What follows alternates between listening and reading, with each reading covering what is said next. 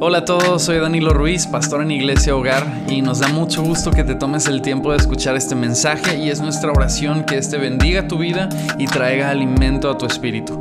Iglesia Hogar es una comunidad donde buscamos responder dos preguntas principales, las cuales son ¿qué significa ser discípulos y qué significa hacer discípulos? Lo que estás por escuchar es un mensaje que hemos compartido con nuestra iglesia y esperamos que pueda nutrir tu vida. Y si tú ya cuentas con una iglesia o comunidad, nos alegra que puedas complementar tu crecimiento espiritual con estas enseñanzas. Pero si no cuentas con una comunidad de personas con quienes compartir tu fe, o si es la primera vez que escuchas un mensaje como este, te animamos a escribirnos por medio de nuestro Instagram bajo el nombre de Iglesia Hogar. Nos encantaría conocerte y servirte de la mejor manera. Si quieres más información o conocer más sobre nosotros, puedes entrar a la página www.iglesiahogar.com. Gracias por estar aquí y esperamos que este mensaje bendiga tu vida.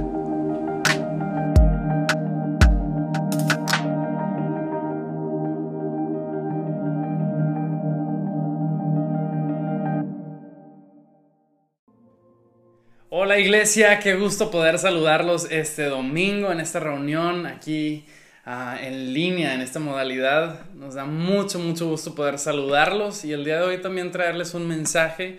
Espero que hayan disfrutado este tiempo de adoración con nosotros y, el día de hoy creo que Dios tiene una palabra muy especial para nuestras vidas, así que ah, en donde quiera que estés, en casa o donde sea que estés escuchando este mensaje, Espero que te encuentres bien y que tu corazón esté listo para recibir, recibirlo, ¿verdad? Así es. Saben, este mensaje específicamente del que vamos a estar hablando el día de hoy es algo que el Señor estuvo hablando a nuestras vidas por medio de una de las iglesias en casa, este, hace un par de semanas. Es un mensaje con el que Dios nos retó, amor, ¿verdad? Sí, realmente pues todos veníamos con este capítulo en el cual vamos a estar profundizando leído, pero durante el tiempo de estarlo compartiendo a la mesa fue que el Señor fue abriendo nuestros ojos a, a una realidad tan importante que ha estado impactando mucho nuestras vidas las últimas semanas a partir de que, de que entendimos esto que el Espíritu estaba hablando. Y para nosotros, estas reuniones online en las que nos podemos conectar con los que están en Chihuahua, acá en Monterrey, hasta en Querétaro, como mis primos, podamos estar todos recibiendo también el mensaje que sentimos de, con mucho énfasis de parte del Espíritu. Sí, de, de, un mismo alimento. Y eso, eso es la intención de estos tiempos. Esa es la intención de los domingos, de reunirnos de esta manera. Nos hemos hecho la pregunta varias veces, bueno, ¿cuál es el, el, sentido si estamos ya viviendo la iglesia entre semana? Pero es también porque esto también nos ayuda a que, aunque estamos en diversas casas, estamos llevando un mismo mensaje. Sabemos que Cristo está hablándonos un mismo mensaje como iglesia, como hogar y nos es una alegría compartirlo, compartírselos el día de hoy. Así es, entonces te animamos a que ahí donde estás puedas irte preparando con tu Biblia, con tu libreta de notas, si eres de los que les gusten libreta, tomar sus notas y puedes ir abriendo tu Biblia en Juan capítulo 9, que es en donde vamos a estar hoy profundizando, ¿cierto? Así es. ¿Qué les parece si antes de entrar nos tomamos un tiempo para orar, para preparar nuestro corazón? Señor Jesús, hoy te damos tantas gracias por el mensaje que tú estás, por hablarnos, por transmitirnos. Dios, Creemos que es un mensaje que quieres hablar a tu iglesia. Creemos que es un mensaje que tu Espíritu Santo está despertando en nuestro corazón. Y yo quiero pedirte que cada corazón que escucha este, este video el día de hoy, que esté su tierra receptiva y esté preparada para recibir esta semilla que viene de tu parte. Te damos tantas gracias. En el nombre de tu Hijo oramos. Amén y amén. Amén. Entonces, si tú ya tienes ahí tu Biblia, vas a ver en el título un adelanto que dice Jesús Jesús sana a un hombre ciego de nacimiento. Esta es una historia que seguramente ya has leído o has escuchado de ella, pero hoy queremos profundizar en un mensaje muy especial, como les hemos estado diciendo que Dios ha estado hablando en nuestro, a nuestro espíritu. ¿Y qué les parece si leemos los primeros versículos para comenzar a entrar en, en este momento tan importante? Dice así, mientras caminaba, versículo 1, Jesús vio a un hombre que era ciego de nacimiento. Ok, aquí podemos enfatizar o, o ponerle atención a, esto, que era un hombre que era ciego de nacimiento. Entonces, versículo 2, Rabí, ¿por qué nació ciego este hombre? Le preguntaron sus discípulos. ¿Fue por sus propios pecados o por los de sus padres? No fue por sus pecados, ni tampoco por los de sus padres, contestó Jesús. Nació ciego para que todos vieran el poder de Dios en él. Debemos llevar a cabo cuanto antes las tareas que nos encargó Él, que nos envió. Pronto viene la noche cuando nadie puede trabajar, pero mientras estoy aquí en el mundo, yo soy la, luz, del, mundo. Entonces aquí vemos que, está este hombre, más adelante eh, en versículos vemos que a este hombre se le conocía como un mendigo, alguien que pasaba sus días y su vida a un lado del camino mendigando. Y a mí lo primero que me impresionó mucho es, es esta realidad de Jesús, de, de que Él se detenía por aquellos por los que ya el mundo no se detiene o que está el mundo acostumbrado a pasar de largo y, y, Jesús en medio de su caminar dice que ve a este hombre ciego de nacimiento mendigando fuera del camino y, y él detiene su paso para acercarse a este hombre. Y vemos aquí que también los discípulos empiezan a preguntar por qué, pero Jesús más que el por qué responde él, ¿para qué? Que la razón por la que este hombre eh, estaba en esta situación no era tanto la importancia del pasado, sino de lo que iba a estar por acontecer, que era darle gloria a Dios. Así es, y contextualmente hay dos cosas muy, muy importantes. Uh, sí había esta creencia de que las maldiciones se pasaban de generación en generación y que por lo tanto se engendraban estas enfermedades como la de la ceguera. Y no solo eso, sino también que un hombre ciego tenía muy pocas capacidades para vivir en este entonces. Sí, o sea, tal vez ahorita hay... Ah, más facilidades. Ajá, más facilidades, hay una conciencia más grande cultural de las, de las personas con, con necesidades especiales, pero en este entonces lo único que les quedaba por hacer era mendigar. Y mendigaban no en lugares sencillos, donde casi no pasaba gente, era, y mendigaban en lugares muy públicos, donde entre más tráfico de personas hubiera, mejor para ellos, porque había más posibilidades de conseguir un ingreso, ¿no? Entonces, este hombre estaba acostumbrado desde niño, seguramente, a vivir a costa de lo que le sobraba a los demás. ¿Qué me puedes dar? ¿Qué me puedes tú dar para yo así de esta manera sobrevivir? Porque no tengo ninguna otra manera de de llevar mi vida adelante. Y, Jesús conoce esto y sabe la necesidad y, y entonces Él se acerca con una provisión más allá de lo que este hombre hubiera podido llegar a imaginarse. Entonces vamos a continuar con el próximo versículo. Dice, después de que Jesús dice, yo soy la luz del mundo, que qué importante a resaltar esto, dice esto, luego escupió en el suelo, versículo 6, hizo lodo con la saliva y lo untó en los ojos del ciego le dijo, ve a lavarte en el estanque de Siloé. Siloé significa enviado. Entonces el hombre fue, se lavó y regresó viendo. Algo que a mí me fascina de la palabra y de la Biblia es que los detalles que se mencionan en ella no están por casualidad o por mm. rellenar nada más, sino que todos tienen una profundidad en sí mismos. Y, y es importante empezar a desarrollar esa conciencia y pedirle al Espíritu, Dios, háblame, ¿por qué? ¿Qué significa esto? ¿Qué puede hablarme esto otro? Y si bien sabemos que, que este milagro, la manera en la que Jesús lo, lo hace, es excéntrico y no lo vemos repetido, particular, tiene un significado en sí. A mí lo que el Espíritu me hablaba era que, que el polvo del que toma para hacer lodo es imposible para mí no vernos reflejados ahí. O sea, Dios nos hizo, como dice en, en, Génesis, del polvo y del aliento. Y, y, la saliva puede representar esto que viene de parte de Dios. Es como lo divino se encuentra con lo lo terrenal y, ahí es en donde los milagros acontecen. E, esto, en, el lodo podemos ver el, propósito de Dios en Cristo de venir y encontrarse con nosotros que somos polvo y de ahí hacer una obra sobrenatural y nueva. Y me encanta porque justo después de que él escupe en el suelo y, hace este lodo y se lo unta en los ojos a este hombre, le dice, ve y lávate al, al estanque, ve y lávate a un estanque que de la misma manera era un estanque muy popular porque estaba cerca del templo. Entonces era un lugar con muchas personas. Y yo me puedo imaginar, quiero que te sitúes en, esta escena por un momento. Generalmente pasamos por alto, alto de que este hombre estaba ciego, ¿sí? O sea, iba a tener que caminar a un estanque manchado de lodo ciego. O sea, no sé si se iba tropezando con las personas. Yo me imagino que tal vez va corriendo con una expectativa de que algo va a suceder en el estanque. Pero en la misma, eh, pues manera de un ciego de caminar que no es firme, que no es eh, derecho probablemente, que es como... Algo torpe, se puede decir. para llegar a, a, este lugar, y, pero igual me imagino pues la expectativa porque responde a la voz de aquel que no había visto porque es ciego, él no había visto a Jesús, solamente escuchó su voz y obedeció a lo que había escuchado. Y entonces va este estanque que significa enviado. Y eso también tiene una profundidad inmensa. Este hombre obedece a la voz de Dios y, dice que se lavó y regresó viendo.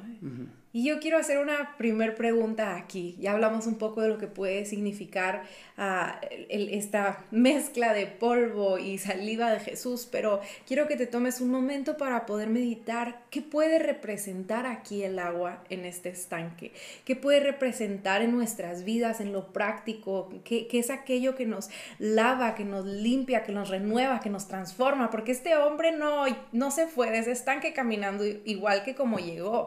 El, el cambio de la manera de andar de este hombre fue impresionante. Fue otro tanto que versículos después vemos que la gente no lo reconocía, decían, ¿quién es este hombre? Entonces, ¿tú qué piensas que puede representar el agua a la que Jesús llama a este hombre a ir?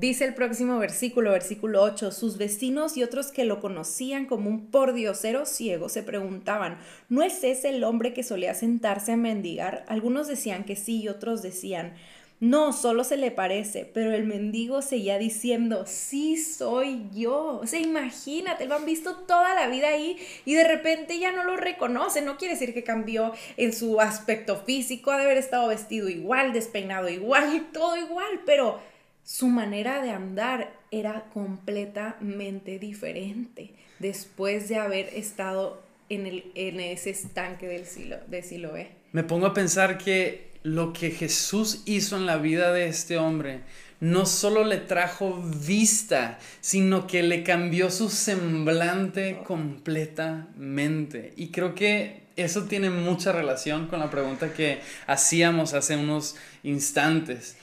Así es, a mí un versículo que me vino en mente cuando, cuando meditaba en esta pregunta es este que se encuentra en Efesios, en donde habla sobre el matrimonio, pero, pero eh, la palabra dice que Jesús, mediante su palabra y su voz, eh, nos purifica y nos limpia como iglesia, que la palabra de Dios es como esta agua que nos limpia.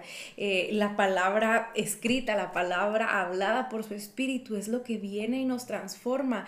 Y este hombre, no solamente vemos que Jesús estaba interesado en efectuar un milagro en lo físico, sino que vamos a ir continuando con la historia y viendo que fue mucho más profundo que eso, que fue un milagro en lo espiritual. Y aquí es importante que tú y yo entendamos la realidad de que no somos ajenos a la situación de este hombre. Tal vez podemos ver por, desde nacimiento eh, con ojos naturales, pero la palabra habla de que nacemos como ciegos espirituales, que no podemos ver las realidades de Dios, que por nuestro pecado heredado estamos... a constantemente envueltos en pecado y en vivir conforme a nuestra carne, conforme a nuestra independencia, ajenos de conocer a Dios. Sí, caminando de una manera torpe, mendigando por la vida. Y aquí vemos que Jesús no solo le da vista, le cambia la identidad por completo. Al nivel que la gente que lo conocía de toda la vida decían, no, no es, se parece. Y esto es solamente una sombra de la realidad que tú y yo vivimos en Cristo Jesús. La realidad que hay cuando al escuchar su voz obedecemos, porque el Evangelio, el Evangelio viene, siempre tiene que venir respaldado por fe y la fe habla de obediencia, escuchar mm. y hacer. Este hombre no solamente oyó la palabra, sino que accionó a la palabra y permitió que la voz de Dios fuera real en su vida. Y eso es a lo que Dios nos invita día a día. Él habla y nosotros creemos. Y es en donde entonces salimos de estar viviendo en una ceguera espiritual para vivir de acuerdo a las realidades de su reino y de acuerdo a quién Él es y a su palabra. ¿Y por qué nos hablaba tan fuerte esto a nosotros? Porque, sabes, yo muchas veces me encuentro como este hombre nuevamente fuera del camino mendigando Tal vez no estoy mendigando dinero en sí, pero puedo encontrarme en necesidad de amor, de afirmación, de seguridad y estoy buscando en el mundo y a mi alrededor quién me puede suplir esto. Regreso a aquello a lo que Dios me vino a salvar y de, lo que de la situación en la que me vino a, rescatar. de la que me vino a rescatar. Y, y cuando leía esto, en ese momento decía, he estado mendigando y he estado caminando con torpeza por esa misma ceguera que viene por falta de la palabra de Dios. Saben, este pasaje es central a la enseñanza de la cual queremos hablarles el día de hoy, porque todos de alguna manera u otra mendigamos en la vida algo. Hay temporadas en las que mendigamos amor, hay temporadas en las que estamos mendigando atención y la respuesta natural a esto es que queremos encontrarlo en cualquier cosa, en lo que sea. Y eso a ciertas personas las ha llevado a un extremo de, llegar a, cosas que ni siquiera son buenas para su vida, que, son adicciones, adictivas para, ellos. O que drenan a otras personas, porque te lo digo como en, en el tema matrimonio.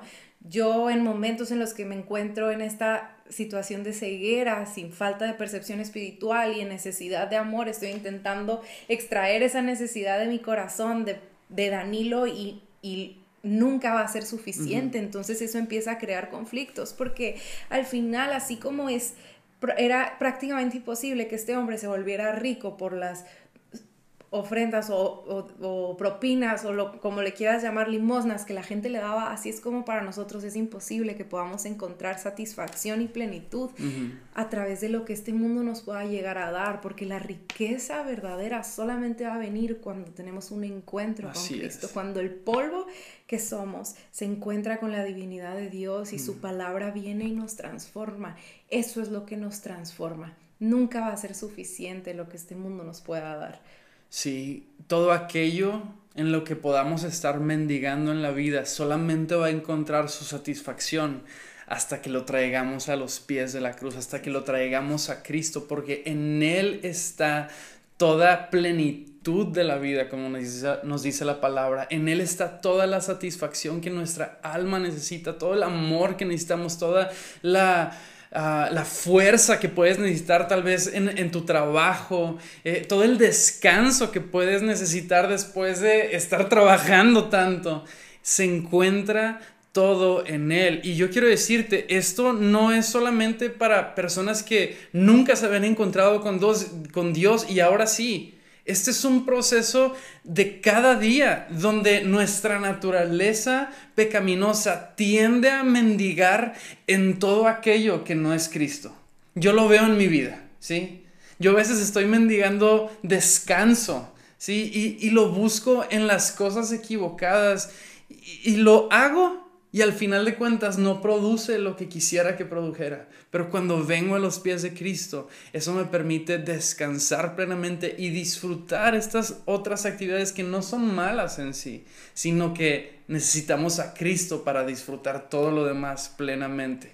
Y gracias a Dios por su infinita gracia y amor, que yo lo veo en mi vida y lo veo aquí también mostrado, que Él conoce nuestra necesidad. Sí y es perseverante con nosotros, nos persigue porque sabe que solamente en Él vamos a encontrar una vida nueva y una vida plena. Y así como detuvo su camino por este hombre, yo veo cómo se sigue deteniendo con nosotros. Y, y esta palabra para nosotros fue esa manera de ver a Dios otra vez detenerse y decirnos, hey, en mí está su vista, en mí está la realidad, en mí está la vida nueva y, queremos que puedas tomarte un momento más para meditar en esto. Es sumamente importante identificar cuáles son las áreas en las que tú tiendes a caer en este estado de estar mendigando cuando estás en ceguera espiritual, cuando tal vez llevas un tiempo sin estar siendo lavado y purificado por la palabra, sin estar siendo renovado en tus pensamientos por el Espíritu, como dice Romanos 2, ¿cuáles son las áreas en las que tiendes a mendigar? Porque cuando estamos conscientes de ellas, va a ser más rápido que nos demos cuenta que estamos fuera del camino otra vez y que necesitamos a Cristo y accionar y ser enviados otra vez a escuchar su voz. Entonces, tómate un momento y esto lo puedes hacer reflexivo, no tienes que compartirlo y si gustas hacerlo, puedes hacerlo, pero medita y permite que el Espíritu examine en estos minutos tu corazón y te puedas dar cuenta en qué áreas son en las que estoy o tiendo a estar mendigando.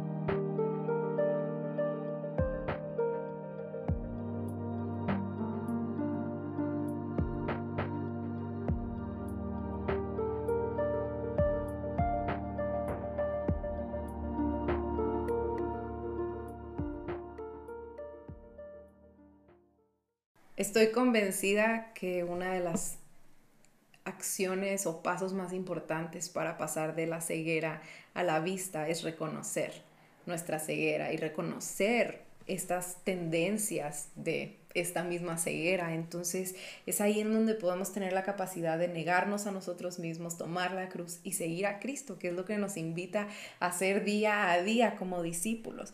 Y Ma, yo te quiero animar a que después puedas tomarte el tiempo de terminar cada uno de los versículos de este increíble capítulo y hoy te los voy a parafrasear un poco para llegar al punto final, pero de aquí vemos cómo este hombre está diciendo que es él que ha sido sanado, no no vio a Jesús porque cuando estaba enfrente de él estaba ciego y luego ya que regresó en medio de la multitud probablemente pues no sabía quién era Jesús porque no lo había visto. ¿Cómo iba a decir, ah, mira, es él? No sabía. Los fariseos llegan, empiezan a cuestionarlo ah, porque ellos vieron el revuelto probablemente que empezó a suceder ahí de quién es este, quién es, si es, no es un milagro, no, y bueno, empiezan a interrogar a este hombre, empiezan a preguntarle qué opinas de este hombre que te sanó, em, y solamente el hombre dice, pues es un tal vez es un profeta y luego hay otra frase que dice, pues yo solo sé que era ciego y ahora puedo ver. Los fariseos imagínate que van con los papás de este ciego y tú dices, bueno, los papás lo van a defender porque estaban, pobrecito, yo digo, después de tantos años pues esperas una celebración y en vez de celebración la gente está primero confundiéndote y luego los fariseos están ahí cuestionándote de una manera muy intensa. No te permiten celebrar. no te permiten celebrar y tú dices, bueno, los papás han de estar felices de la vida, ¿no? Y los papás se lavan las manos y dicen, pues nosotros no sabemos, no nos metan en problemas, porque sabían que en ese momento fariseos, Jesús igual a problemas.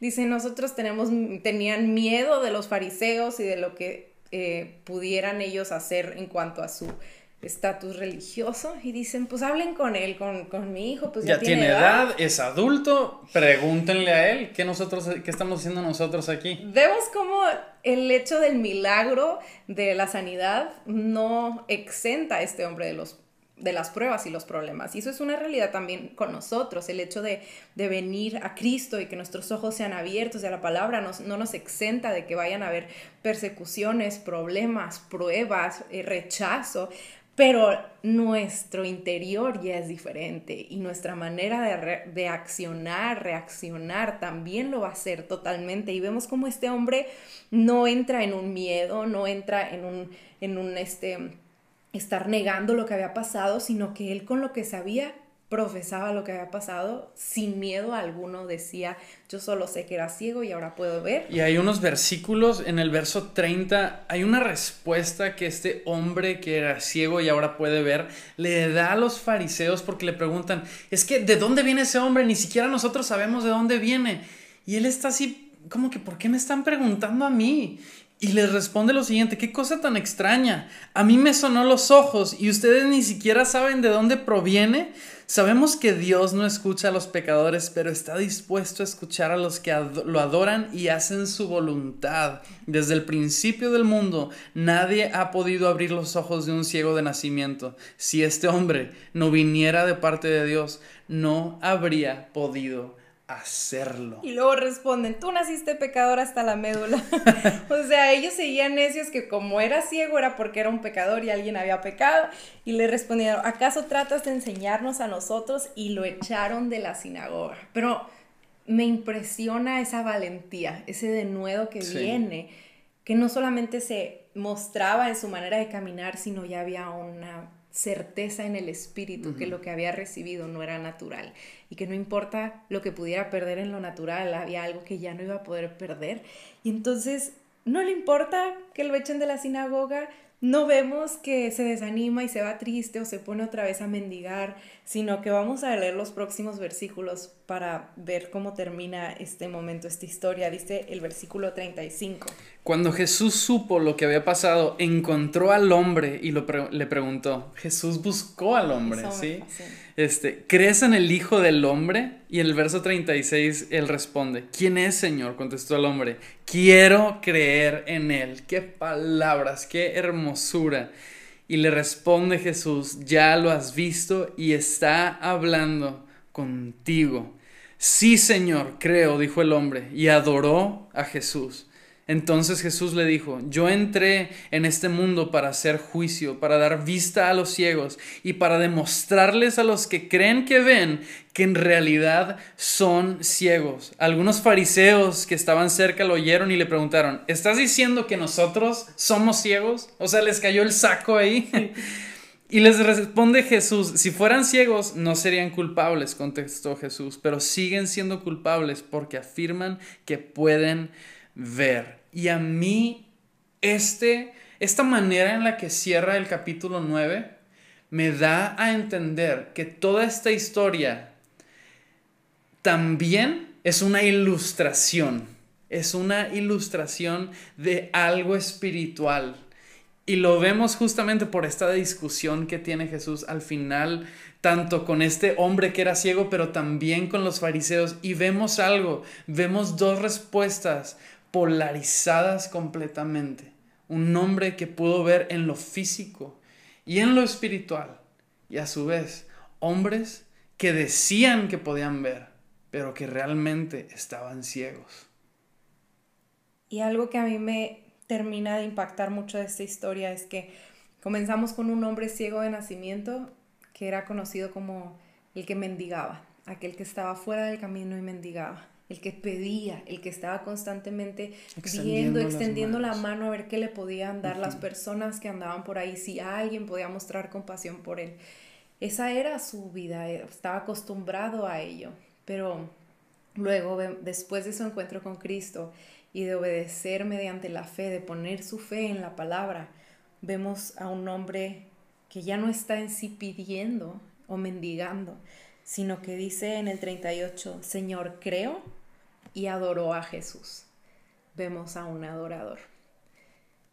Cuando estamos ciegos no podemos obviamente ver en lo espiritual y es imposible adorar y nos más bien en vez de estar adorando, solamente estamos pidiendo algo que nunca nos va a satisfacer.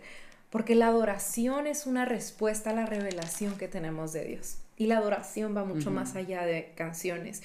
La adoración es un estilo de vida que responde a la realidad de quién es Dios. Pero solamente se puede experimentar el ser un adorador cuando estamos nos encontramos con Él y somos satisfechos en Él, que ya no importa lo que no podamos tener en el mundo, este hombre no se volvió rico de la nada, para nada, probablemente siguió teniendo situaciones problemáticas, pero la riqueza más grande ya la tenía en el espíritu al haberse encontrado con Cristo y que sus ojos hayan sido abiertos a la realidad espiritual, al, al tener salvación. Y cuando tú y yo tenemos eso, no importa lo que pueda faltar, no importa lo que pueda pasar, seguiremos adorando porque somos ricos en Él, porque Él es nuestra plenitud y pasamos de ser personas a un lado del camino que piden, a ser personas en el camino, seguros porque tenemos todo en Cristo Jesús y podemos seguir adorando por quien Él es y por lo que ha hecho por nosotros.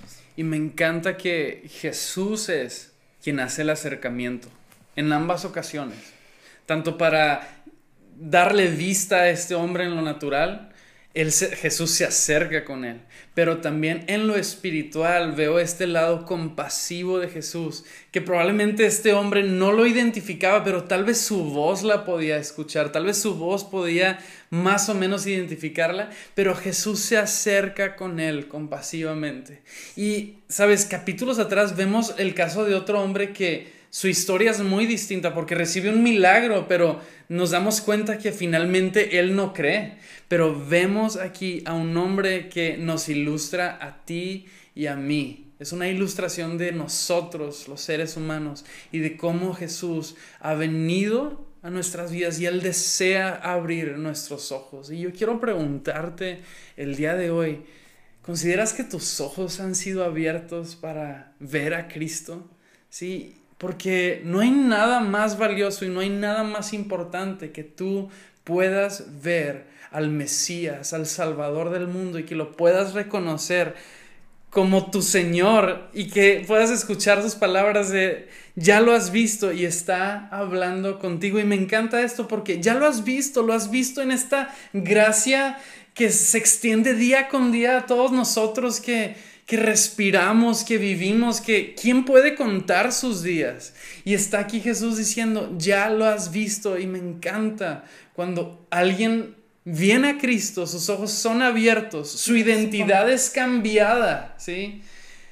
Y uno puede reconocer y decir, Dios ha estado aquí todo el tiempo llamando a la puerta de mi corazón, llamando a, a mi vida. Y hoy es una oportunidad para responder. Así es. Saben, este, yo quiero que este tiempo lo cerremos de una manera muy particular. Vamos a, a continuar adorando en un momento más, pero quiero pedirte, amor, si tú puedes dirigirnos en una oración respecto a esto. No sé si hay algo más que quisieras compartir. Sí, lo, lo hablo en, en, en, una manera muy práctica, en lo personal. Eh, las últimas semanas, a, la luz de esto, he estado más consciente de mis patrones, de cuando mi carne o mi naturaleza otra vez se levanta con ganas de estar pidiendo, mendigando y no yendo a Cristo. Y, y a veces puede venir mentiras o engaños a nuestra mente de, no, Jesús no va a estar para saciarte, no, sigue pidiendo, sigue ahí porque, porque ya decepcionaste a Dios y, y, vienen condenaciones de tu pasado, como por ejemplo a este hombre ya lo tenían etiquetado de que es que es un pecador y, y por eso es que no merece la gracia. Y eso son, esa es la condenación y por eso dice Romanos 8 y es uno de los versículos más importantes a mi vida. No hay condenación para aquellos que están mm. en Cristo Jesús. Y ha sido tan impresionante el que en mi debilidad, en mi escasez, en mi situación de falta de visión eh, de las cosas en lo espiritual o reales y que todo lo estoy viendo a la luz de mis emociones o de las situaciones. Vengo en humildad y en vulnerabilidad en oración a Dios y solamente digo, te necesito. No tengo que decir un, una gran oración o una gran, un gran, eh, pues, oraciones de arrepentimiento muy largas, a veces son cosas tan sencillas y veo como su palabra viene y me limpia. Así es. Y a veces me acerco a la palabra con hambre, con sed y es poco lo que puedo dedicarle, pero con eso el Señor lo multiplica porque Él ve esa fe. No fue grande la acción que le pidió que este hombre hiciera, le dijo, camina a ese estanque que está aquí y échate agua en la cara. El agua y mezclado obviamente con, con el poder de Dios y la fe va a ser el milagro. Entonces puedes confiar en eso. Si tú reconoces, identificas, el Espíritu Santo te da luz de que estás mendigando otra vez, acércate confiadamente, no, no dudes, no temas, no, no permitas que en la condenación te aleje de lo que Dios puede hacer de un momento para otro. Sí, Entonces, vamos a orar conforme a esto, ¿les parece? Dios, hoy te damos gracias porque tú eres el Dios que que en tu caminar te detienes y, conoces nuestra necesidad. Tú viniste al mundo consciente de esta necesidad que todos cargábamos, de que estábamos ciegos por, en, nuestro espíritu y que te necesitábamos en nuestro ser interior y, y vemos cómo una y otra vez sigues acercándote a nosotros porque tu deseo es que podamos verte, que podamos experimentar la plenitud que solamente hay en ti, esta gracia sobre gracia, el poder darnos seguridad de quién somos en ti, seguridad de que tú eres el Dios que todo provee, que no hay por qué temer, que no hay por qué dudar. Dios, tú eres el que nos saca de la, de la, confusión, de las dudas para vivir una vida segura, pero a la vez humilde al saber que eres tú en nosotros. Y yo oro, Dios, para que esta palabra siga uh, siendo una realidad en nuestras vidas, que sigas, Espíritu Santo, dándonos oídos para oír, que sigas examinando nuestro corazón y llevándonos constantemente a a tu palabra, a escuchar tu voz en oración en la, en la Biblia, Señor, para que vengas y constantemente estés limpiando nuestros ojos para seguir andando en tu luz, porque tú eres nuestra luz. Te damos gracias y anhelamos adorarte, ser adoradores, darte a ti en respuesta a todo lo que tú ya has dado por nosotros. En tu nombre, Jesús, oramos. Amén y amén.